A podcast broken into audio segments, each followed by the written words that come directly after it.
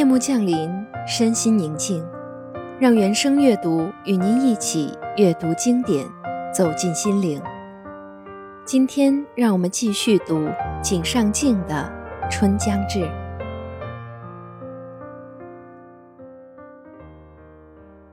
我出国旅行，总是初夏和仲秋季节回来，当然，也并非出于什么理由做了这样的决定。而是自然而然形成的结果。然而，如今却在想，什么时候在那春天已经有了信息却难于降临的二月底或三月初，结束国外旅行，重踏日本的故土。那时，我想一定会深刻地感受到日本节气变化的微妙。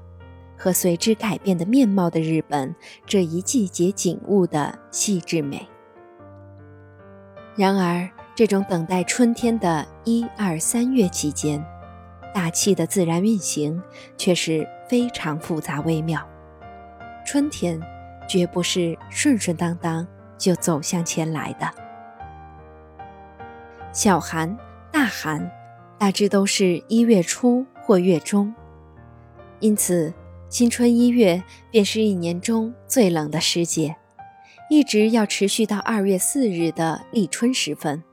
当然，这不过是历书上的事，实际上并不是如此规规矩矩。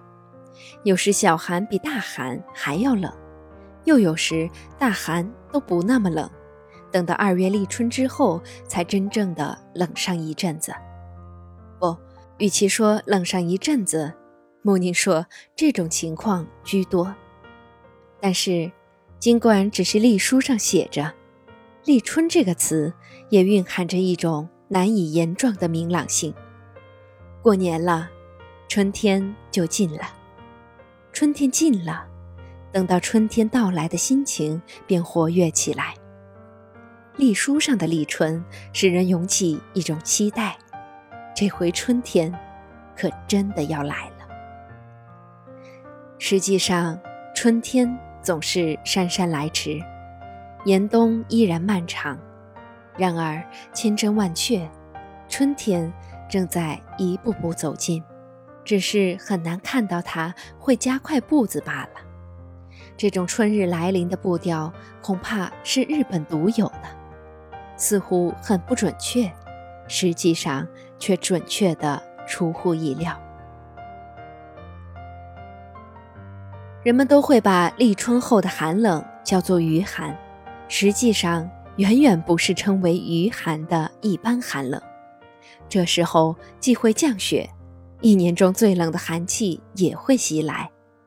然而，即便是这种寒气，等一进三月，便一点点的减轻，简直是人们既有所感，又无觉察的程度。不过，即使进了三月，春天依然没有露面，只是弄好了，没有阳光、天色和树木的姿容，会不觉间给人们以春的感觉。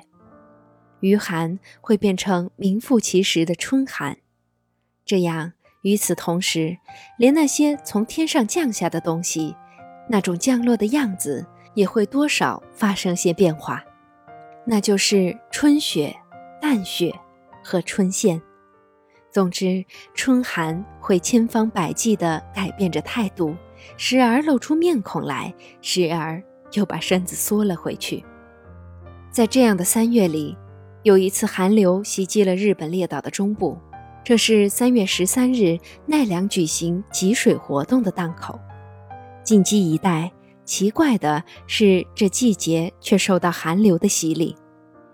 也正是此时，我在东京的家，三月初开始着花的白梅达到盛开时分。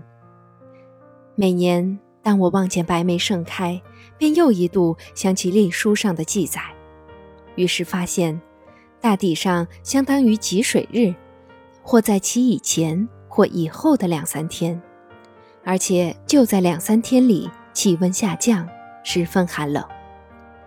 我的眼前浮现出在奈良古寺的殿堂里，松枝火炬燃烧黑暗的情景。看来，也许并非照亮了黑暗，而是照亮了寒流。这时节的春寒，的确是不容怀疑的。